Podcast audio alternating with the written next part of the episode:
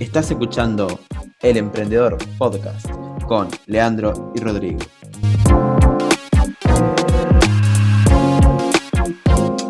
Este es uno que me encanta, que me, gusta mucho porque se centra en el, valor de- del producto. No, perdón, es lo contrario, no se, va, no se centra en el valor del producto, sino en lo que la marca transmite, ¿no? Eh, es muy utilizado y lo conocemos todos, porque realmente, y vamos a ver si varios van a sentirse identificados que realmente no van por el producto, van por cómo se sienten en cierto lugar o de consumir cierto producto, ¿no? Claro, que es el experience selling o la venta de experiencias. Y creo que hay una, hay una o pocas empresas que lo, lo podemos ver. Si bien lo vemos en varias empresas, como decís, hay uno o dos que lo llevan, digamos, como estandarte. Y creo que vale mencionar a Harley Davidson, ¿no? Sí, Harley es una. Cuando uno compra una Harley, realmente tiene una Harley. Claro, Y la otra que hay que mencionar es eh, que es la que no falta eh, y no puede faltar en la lista de, de ninguno, es Starbucks. Totalmente. Desde que comenzó, ha vendido que tomar un simple café sea toda una experiencia y con la masividad que tuvo con las redes sociales, ni que hablar, porque podemos ver en cualquier tienda gente que recibe su vaso de café Starbucks y lo primero que hace es saca una foto para, para las redes sociales. Exactamente, y lo del nombre, lo del talle, el nombre de los vasos no es menor y va de la mano con esto, ¿no? Que te llamen por tu nombre en vez de ser un cliente más, es, es lo distintivo de esto. Mientras que en Harley Davidson, como decías, cuando tenés una Harley, se nota que es una Harley, y no solamente eso, sino que compras la moto y tenés toda una, una sección, digamos, o productos que van de la mano con, con esa Harley, ya sea, ya sea las chaquetas de cuero, ya sea los cascos, o sea, realmente perteneces a un, a un digamos, club. Un selecto club. Exactamente, creo que esa es la palabra clave, el selecto club de, lo- de los Harley Davidson. Sí, todo centralizado y enfocado en lo que es la, la experiencia. Claro, Ahora, el siguiente. El siguiente modelo creo que no, no revisa mucho, mucha complicación, ¿no? Es simplemente se llama flat rate o tarifa plana. exactamente, y lo vemos que Netflix eh, lo utiliza, y bueno, es dependiendo de cuánto vos, perdón, no depende de cuánto vos veas, digamos, no importa que veas 4, 5, 10 series, sino que siempre vas a pagar lo mismo. Sí, esto es especialmente interesante para aquellos que les encanta hacer maratones de series, porque imagínense que nos cobraran por cada episodio que vemos, varios estaríamos Sí. en bancarrota. La verdad que sí, sí, sí. Bueno, pasando al siguiente, el de fractional ownership o propiedad compartida. Eh, ¿Cómo me puedes explicar este? A ver, Rodrigo. Bueno, sí, la, la fractional ownership lo, lo que tiene es este en compartir con los, los propietarios, con, con la gente, eh, con, con nuestro cliente en sí, ciertos activos de, de la compañía. Que termina siendo en que, si bien este se beneficia de, de utilizarlo y todo, no es eh, el dueño. Eh, Exactamente, sí, sí. a ver si me podés dar un ejemplo para que nuestros oyentes les quede más claro. Y puede ser, por ejemplo, HomeBuy o también, bueno, se me ocurre, hay aplicaciones, no tanto en Sudamérica, pero en Norteamérica se ven aplicaciones donde, bueno, la empresa tiene un auto y, y quieren viajar de un punto A a un punto B y hay varias personas que quieren viajar, que quieren hacer ese trayecto, pero es uno el dueño de ese auto. Entonces lo que hacen es compartir. Va muy de la mano, no sé si te diría exactamente igual, o va muy de la mano con la economía colaborativa, ¿no? Sí, creo que va de la mano, pero se diferencia en que en la economía colaborativa la propiedad no está, no está digamos, en, Claro, no es de en uno el solo. cliente directamente. Eso es lo que comparten, pero Claro, Eh, en este, en Fractional Ownership, por decir algo, y capaz que un ejemplo más este, moderno, eh, o por lo menos de los últimos tiempos, podemos hablar de los monopatines, que en el caso de nuestra ciudad de. Montevideo han, desaparecido en estos últimos meses, varias empresas de las que habían venido se, terminaron yendo. Creo que es un ejemplo muy, muy práctico, sí, sí, sí. Bueno, pasamos al siguiente, si te parece. El siguiente es el freemium, que no, bueno, obviamente no tiene traducción en inglés, pero se puede sacar básicamente el concepto, se puede sacar de, la definición, digamos, no tiene mucha, mucha ciencia, que es básicamente, eh, se ve mucho en aplicaciones esto, básicamente eh, hay una parte del, cliente que es que le vamos a cobrar por este emprendimiento y a otra que se le vamos a ofrecer gratis. Esto se ve mucho en aplicaciones, como decía, por ejemplo, bueno, Spotify, eh, Skype, LinkedIn, donde hay una parte que es premium y hay otra parte que es gratis. Sí, creo que hoy en día todas las aplicaciones se basan en, este modelo. Es un modelo que, que, bueno, que si bien comenzó ya en el 96 con, con Hotmail, que tenía una versión gratuita y ciertas funciones que eran pagas, hoy en día está en cualquier aplicación que, tengamos en nuestros móviles, ¿no? Sí, totalmente. Y, bueno, básicamente la, clave está de este, este modelo de negocio está en que la parte, digamos, premium o los clientes que pagan por, el uso de esa aplicación financian los que los usan gratuito, digamos, ¿no? Esa es la, la clave.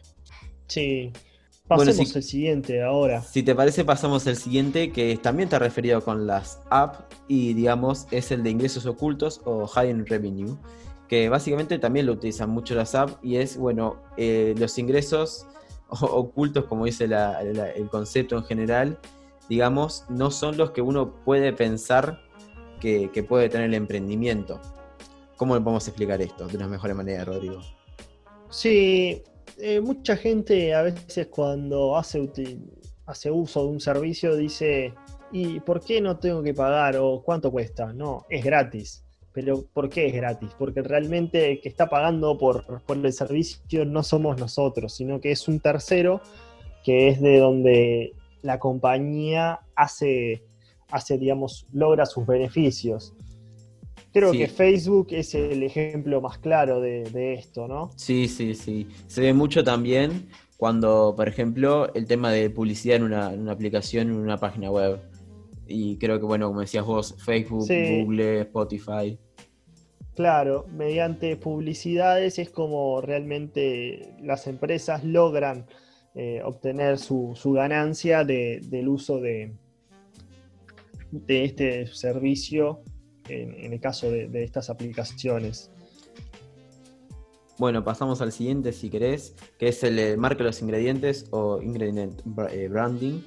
Eh, bueno, básicamente este consiste en que, a ver, creo que es más fácil explicarlo por ejemplo que, por el concepto en sí. Lo vemos mucho en, digamos, en empresas que contribuyen a la fabricación de autos. ¿A dónde, ¿A dónde voy? Bueno, por ejemplo, Bosch que es una empresa muy reconocida por hacer los frenos ABS. Entonces, Bosch es un proveedor, por ejemplo, de eh, Toyota o Volkswagen eh, o de otras marcas de auto. Entonces acá lo que, la clave de este modelo de negocio es que esos frenos ABS, que hoy en día es una regulación, diría que hasta mundial, tenerlos en cualquier auto, sí o sí, cualquier marca, tiene que tenerlos sí o sí al, al fabricarlos, te lo vende solo Bosch. Entonces, el modelo de negocio es, digamos, monopolizar ese, ese freno ABS, digamos, ¿no? Que tiene solo Bosch. Sí, exacto. Eh, creo que también hay varios ejemplos de esto eh, en el cual el producto final se beneficia de, esa asociación, de esa marca de los ingredientes, por así decirlo. Eh, por ejemplo, podemos mencionar las computadoras HP, Hewlett Packard, que muchas de esas traen asociaciones con empresas de sonido, por ejemplo, Bang Olufsen, eh, que realmente le agregan un valor de tener un parlante de, esta calidad, ¿no? Exactamente, sí, sí. Si querés pasamos al siguiente modelo de negocio. Sí, pasemos al siguiente. Bueno, el siguiente es el integrador que, bueno, que básicamente este, eh, a ver, este hay que entenderlo como una, eh, como que todo es una cadena de valor. Estamos de acuerdo. Si todo es una cadena de valor, podés tener, digamos, dos posturas. O tenés, eh, digamos, o sos, que vamos, lo vamos a ver más adelante, el orquestador de esa cadena de valor, o sos el integrador. Es decir, o tenés, te concentras en una parte de esa cadena de valor y de ahí orquestás todo, de ahí el concepto de orquestador, o lo integrás todo vos, es decir, te haces cargo vos de, la, de todo o la gran parte de esa cadena de valor. Sí, creo que está, está claro, ¿no? Pero em, si citamos un ejemplo, ¿qué, ¿cuál podría ser? Bueno, ahora se me ocurren, por ejemplo, ejemplos de, marcas de auto, ¿no? Como por ejemplo, bueno, Ford o BID, que en su fabricación, bueno, Ford en sus principios estamos hablando obviamente, ¿no? Pero BID, por ejemplo, cuando inició esta marca de autos, autos chinos, eh, no traían de otros lados, o sea, digamos, no descentralizaban todo, al contrario, es centralizar, es decir, yo fabrico el auto, pero yo mismo pongo todos los, todos los ingredientes, digamos, en ese auto, todas las partes. Es la misma empresa que se encarga de toda la cadena de valor, como decíamos. Sí, bueno, eh, el siguiente modelo de negocios creo que es uno de los, de los más controversiales y, que está, digamos, eh, en, lucha, en luchas legales en estos últimos tiempos. Estamos hablando del Leverage Customer Data, o en español, que es aprovechar los datos de los clientes. Sí, exactamente, tiene mucha controversia.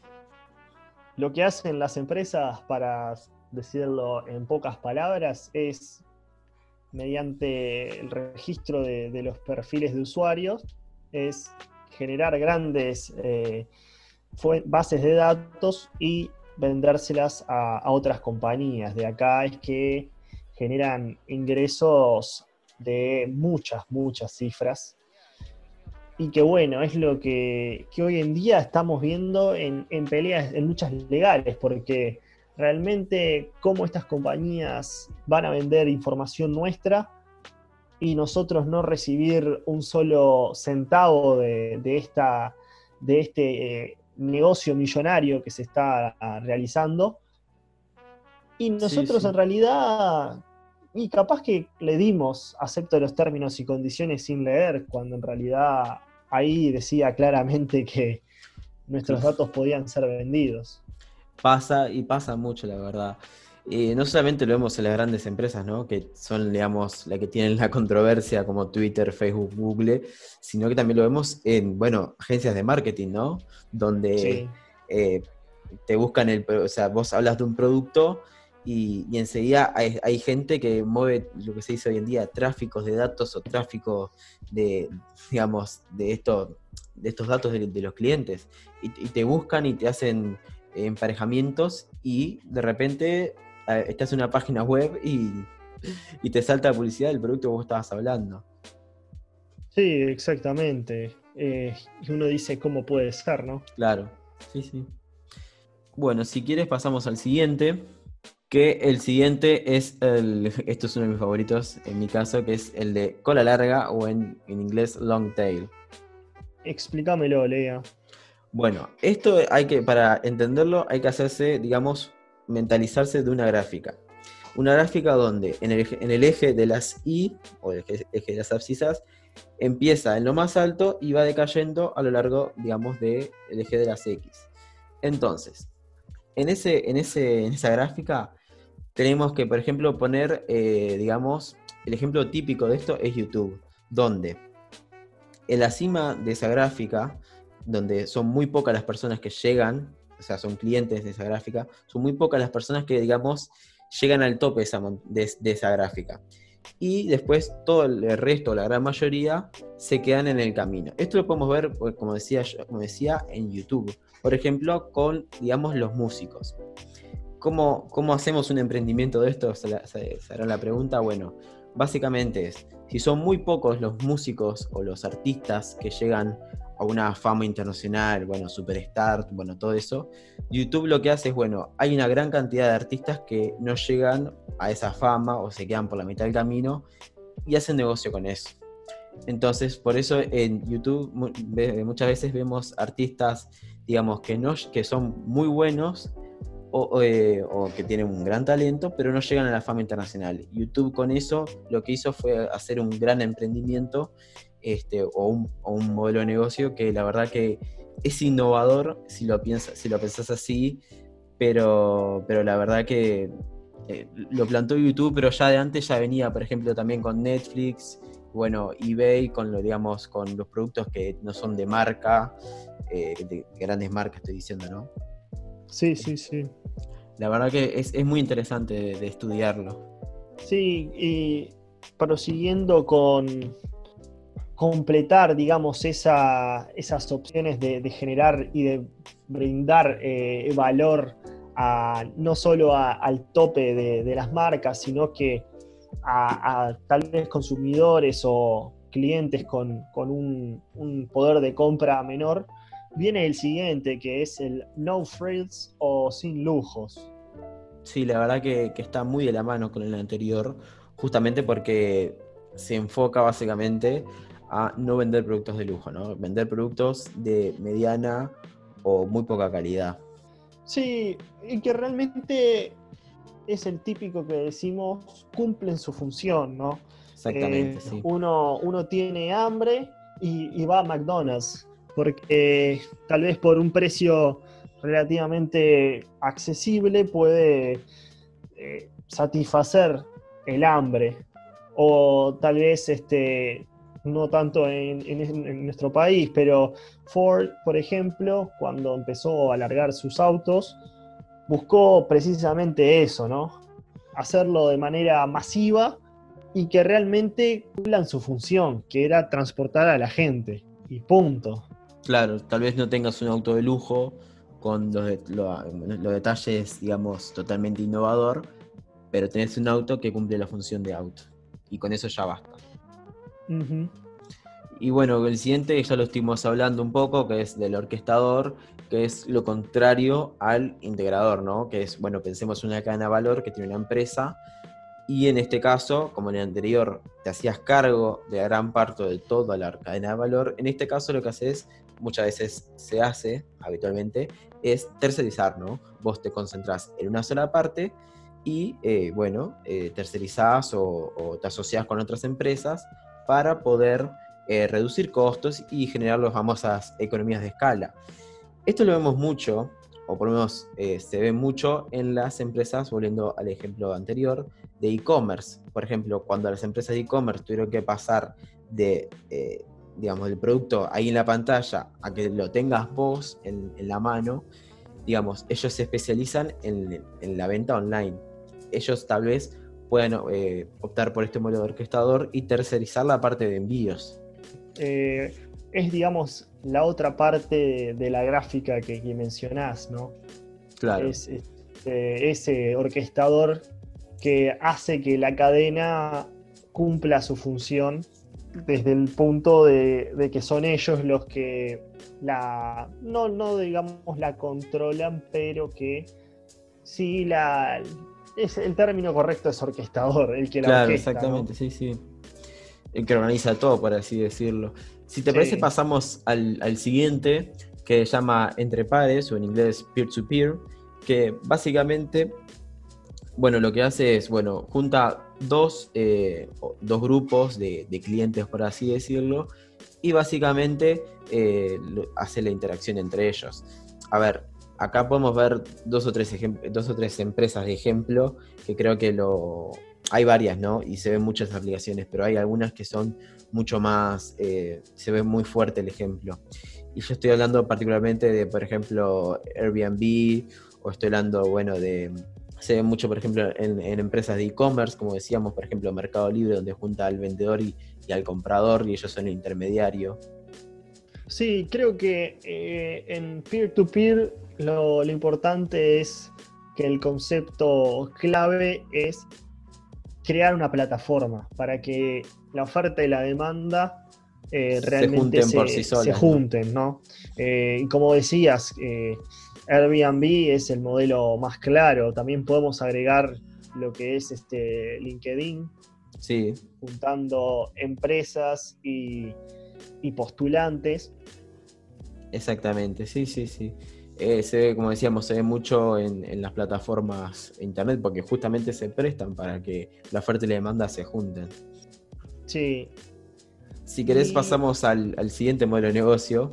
Eso mismo te iba a decir, porque el siguiente tiene una historia particular, porque es un modelo que, si bien va a ser muy entendido por muchos, el, inicio se dio por, por, un producto en particular y fue el nombre que adoptó, ¿no? Sí, eh, creo que es el único ejemplo de todos los que hemos nombrado hasta ahora que, digamos, la empresa optó por este modelo de negocio y, con los años se estudió ese modelo de negocio y se, se, le dio nombre gracias a esa empresa que lo implementó en su momento, ¿no? Estamos hablando de afeitadora y hoja o razor and blade. Sí, fue Gillette allá por el 1904, que, bueno, empezó a, operar de esta manera, en la cual ellos ofrecían lo que es la afeitadora, sabiendo que las hojas tienen una, duración limitada y por lo tanto van a necesitar eh, estar comprando constantemente estas hojas y que esas hojas van a servir solamente para esa afeitadora, ¿no? Exactamente, creo que, como, bueno, como dice el nombre del, modelo de negocio, creo que el ejemplo de la Gillette y la, afeitadora es el ejemplo más claro. Lo podemos ver también con, distintas empresas de, impresoras, ¿no?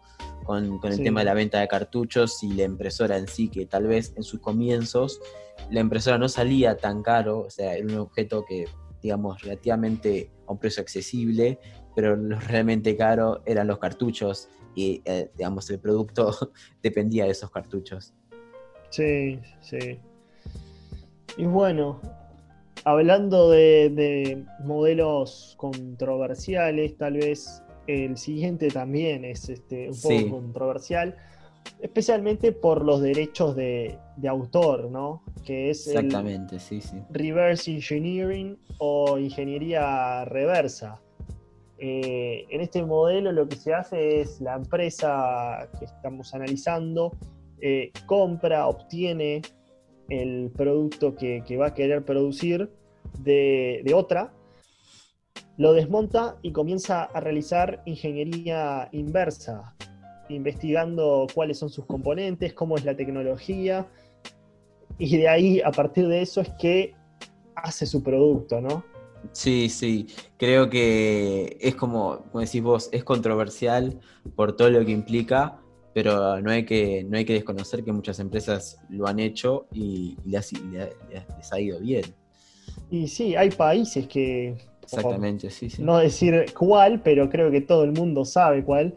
Eh, ha hecho de estas, estas copias más económicas y bueno, existe un nicho de mercado para, para estas copias, ¿no? Exactamente. Y si querés pasamos al siguiente, que es muy interesante, que es el de Robin Hood.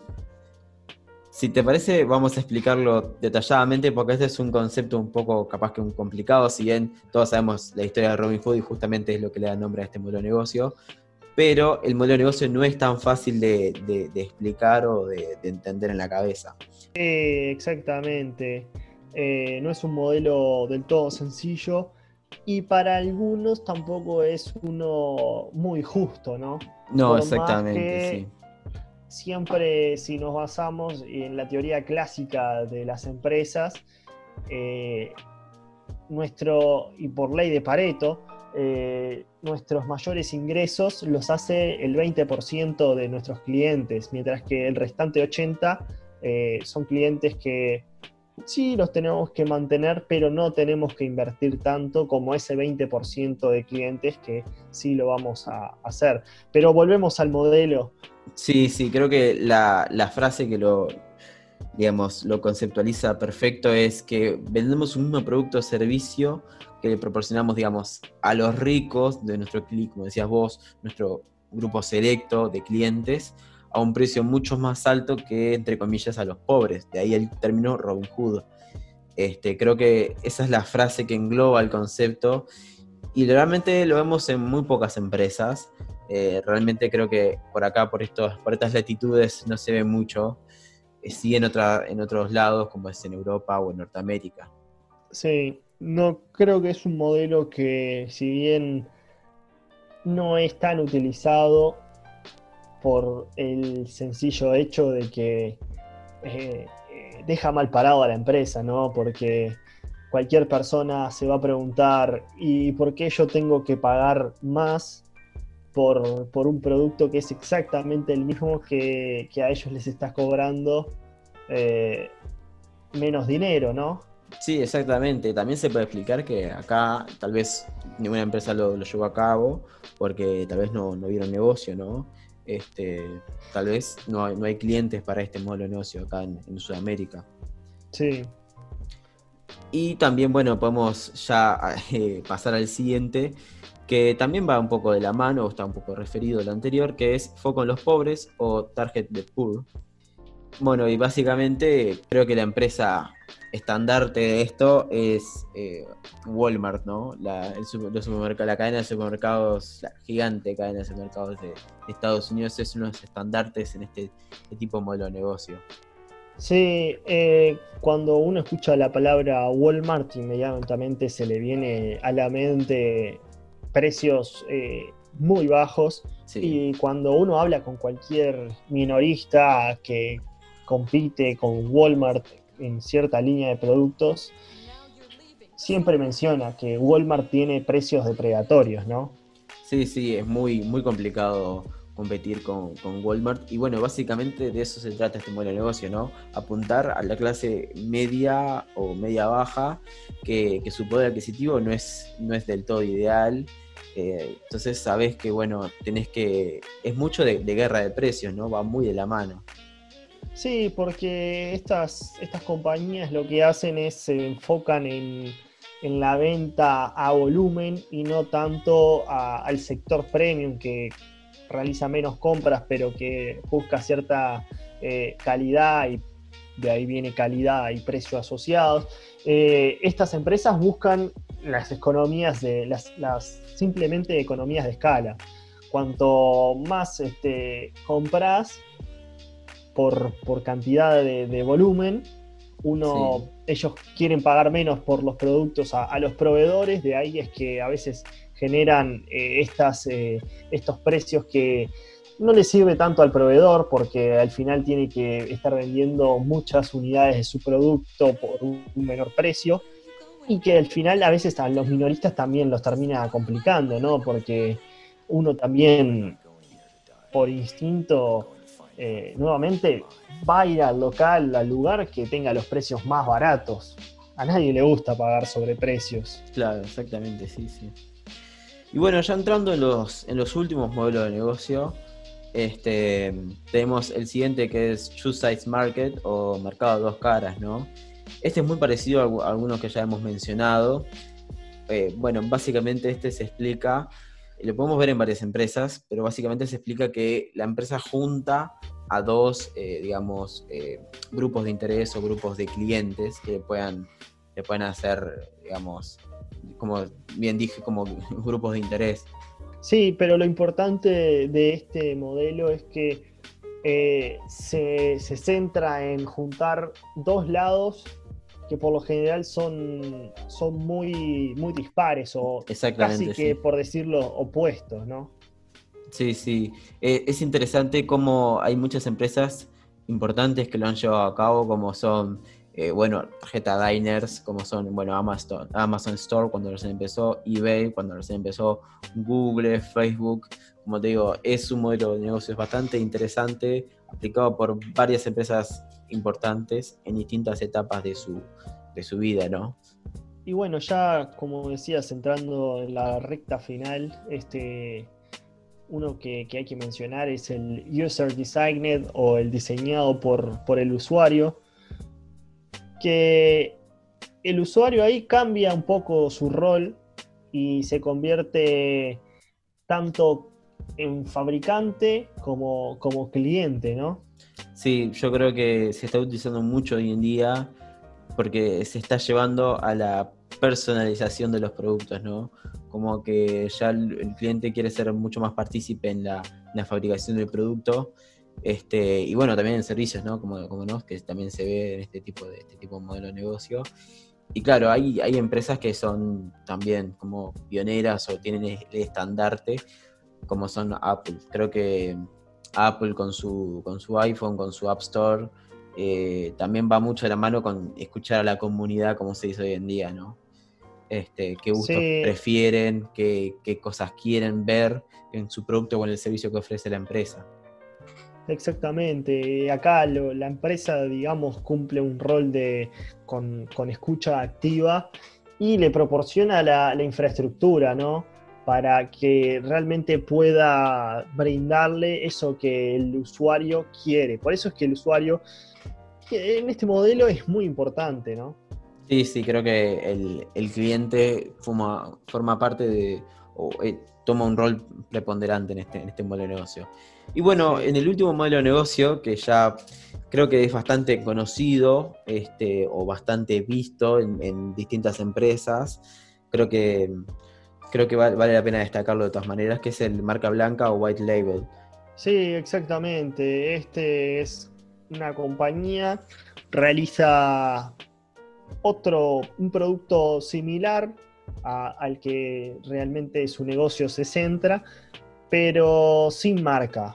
Eh, hoy, hoy en día hablamos de las marcas, este, proporcionan un gran porcentaje del valor de ese producto y vendiéndolo a través de marcas blancas lo que permite es que otra compañía le coloque su propia marca y así hacerlo o, más este, barato o en ciertos casos, son pocos, pero que he escuchado, un poco más, más caros, ¿no? Sí, creo que el ejemplo típico que se ve mucho es en los supermercados, ¿no? Eh, donde tienes varias marcas de un mismo producto, también tenés eh, ese producto lo tiene también, digamos, la marca de ese supermercado. O también lo vemos en empresas de e-commerce, ¿no? Eh, Amazon con sus famosos productos bajo la marca Amazon, que compite con, otros productos, o mejor dicho, con el mismo producto de otras empresas. Exacto, sí. Y bueno, eh, creo que esto fueron todos los modelos de negocio, que hay muchos más. Obviamente hay combinación de estos modelos de negocio, pero queríamos destacar estos porque creo que son los más importantes y hay muchos que son, digamos, innovadores y que está, está bueno estudiarlos, ¿no? Sí, por supuesto. En realidad, si uno se pone a revisar la, bibliografía existente, podemos encontrar eh, cientos de modelos de negocios y algunos que realmente no hemos mencionado, pero por ejemplo lo que es este, el trueque, eh, las subastas. Eh, la famosa franquicia. Las franquicias, exactamente. Todos modelos de negocios que tal vez todos conozcamos, pero que realmente eh, son sencillos, ¿no? No. Uno siempre quiere estar aprendiendo y me parece que en el emprendedor este, intentamos buscarle esa, faceta de que de salir de lo típico, de realmente eh, que estos, estos minutos que, compartan con nosotros se lleven algo nuevo distinto que realmente nunca se habían puesto a pensar de por qué, por qué era así. Y un poco de eso se trata, el ser emprendedor, en pensar fuera de la caja, en pensar eh, donde todos van para un lado, pensar para el otro. ¿Por qué no hacer algo totalmente distinto? Como dicen hoy en día, romper esquemas o romper paradigmas, ¿no? Creo que, como decís vos, es, es lo que queremos dar, este, este pequeño aporte que queremos dar desde, desde este podcast, de pensar distinto, de todos vamos hacia, una, hacia un lado, ¿por qué no pensar hacia otro? Sí, ahí está, eso es el, simple, el simple pensamiento del emprendedor. Los invitamos a suscribirse a nuestras redes sociales, síganos en Twitter, en Instagram y, en YouTube, en nuestro reciente y nuevo canal de YouTube. Y por supuesto, eh, los estaremos acompañando en la próxima semana con un nuevo episodio de El Emprendedor. Y bueno, nos estaremos viendo para el siguiente, el siguiente tema para hablar, que ya hablaremos de, podemos hacer alguna, algún, no sé, ¿qué te parece, Rodrigo? Si hacemos algún eh, indicio de que vamos a hablar en las redes para el siguiente podcast. Por supuesto, sí, podemos dejarles algunas, algunas señales. planteadas. Exactamente. Y podemos hablar de qué es lo que está sucediendo en la actualidad, ¿no? Sí, yendo un poquito más a la actualidad, pero mejor se la dejamos, dejamos picando por ahí para que nos escuchen la semana que viene en el podcast del emprendedor. Bueno, Lea, nos estamos despidiendo entonces. Bueno, un gusto como siempre. Hasta luego. Nos vemos. you